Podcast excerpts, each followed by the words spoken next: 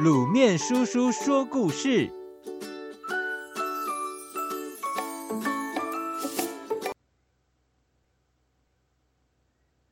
博望坡军师出用兵。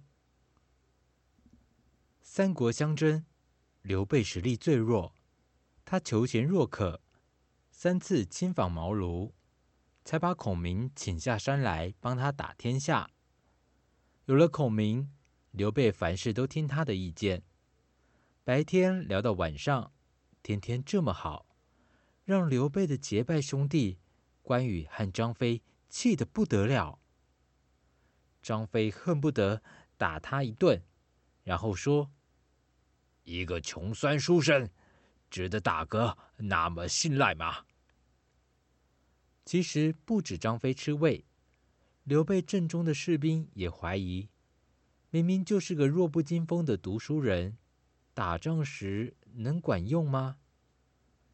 证明的机会到了，曹操派夏侯惇领兵十万杀过来，刘备想派张飞和关羽上战场，这两兄弟可不依，然后说：“大哥平日说得了孔明是如鱼得水，现在有难，应该派水出征啊。”孔明回复说：“出谋划策是我的本分，打仗却要仰赖两位将军。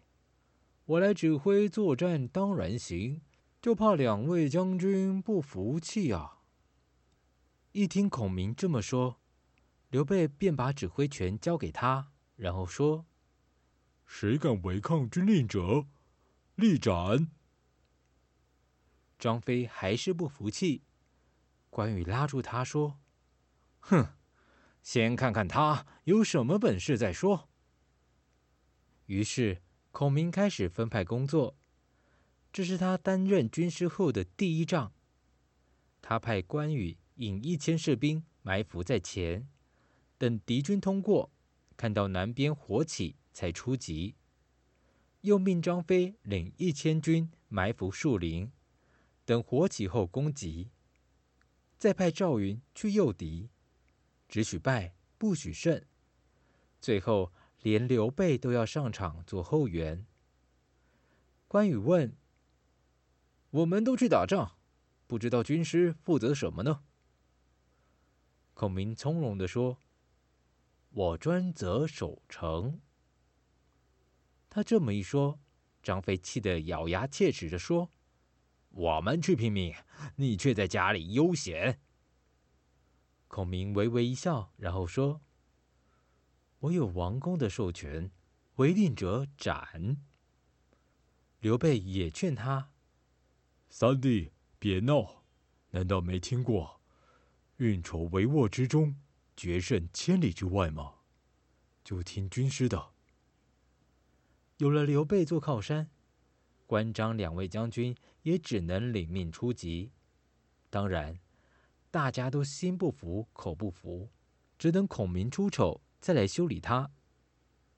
没多久，夏侯惇领军到了，他看到赵云前来挑战的老弱残兵，忍不住大笑说：“哼哼哼，人人都夸孔明，说他是活神仙，有多大的本领？”今天一看，不过如此罢了。于是他亲自挑战赵云，不到数回合，赵云就假装被打败，逃走了。夏侯惇是个急性子的人，他在后面拼命追，一直追进博望坡，直接落进孔明的圈套里。南面火起，四面埋伏齐出，十万大军被杀得七零八落。能回去的没几个。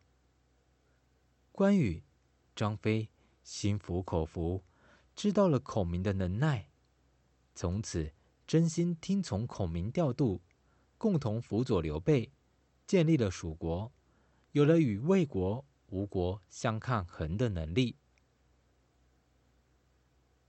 各位小朋友，《三国演义》的故事，我相信大家或多或少都听过。不知道各位喜欢哪一则呢？在《三国演义》里面有很多则、很多则的小故事，等着我们慢慢去挖掘哦。